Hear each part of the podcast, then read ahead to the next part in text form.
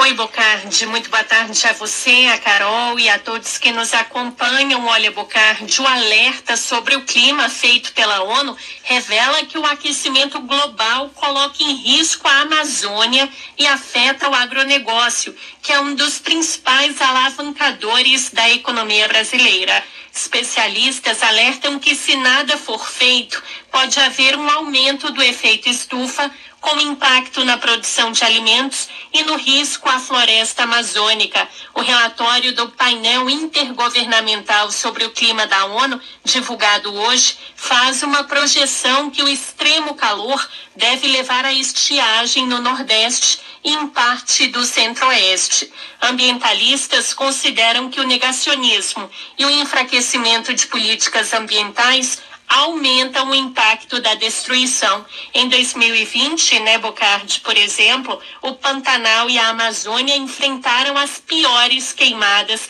já registradas pelo INPE. Eu conversei com o secretário executivo do Observatório do Clima, Márcio Astrini, e ele alerta que a Amazônia pode entrar em colapso.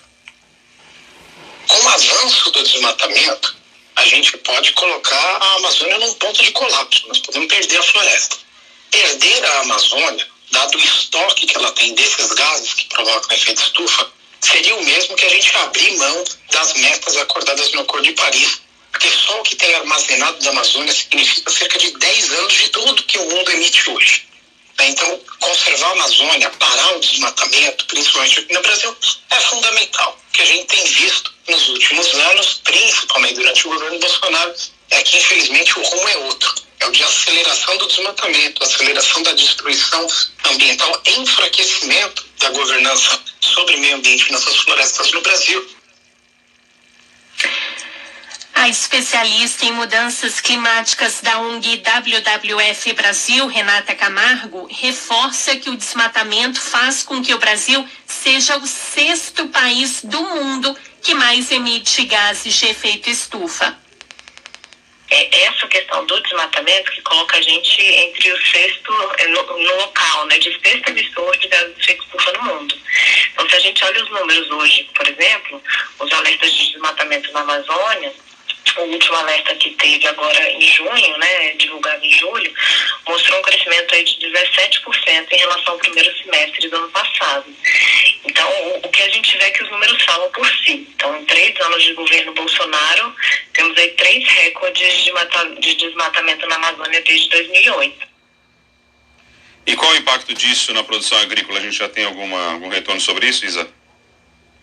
Pois é, Bocardi, temos sim. Olha, o desmatamento leva também né, à escassez de chuva e com o aumento da temperatura, a produção de alimentos fica ameaçada. O relatório, por exemplo, aponta que o crescimento da seca vai trazer um impacto na agricultura, especialmente no sul da Amazônia e em parte do centro-oeste e no nordeste. Para o pesquisador da Embrapa Informática Agropecuária, o agrônomo Eduardo Assad, a situação é de vulnerabilidade e a perda de produção já é uma realidade. Ele aponta três caminhos para reverter aí esse cenário.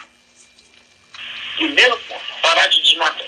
Segundo ponto, voltar a plantar árvores com muita atividade, muita escala. E o terceiro ponto é usar técnicas de produção agrícola, onde são mais estáveis, onde são mais resilientes a esses fenômenos, como plantio direto, sistemas agroflorestais. Todos esses sistemas retiram carbono da atmosfera e colocam no solo ou nas árvores. E isso reduz o impacto da mudança climática.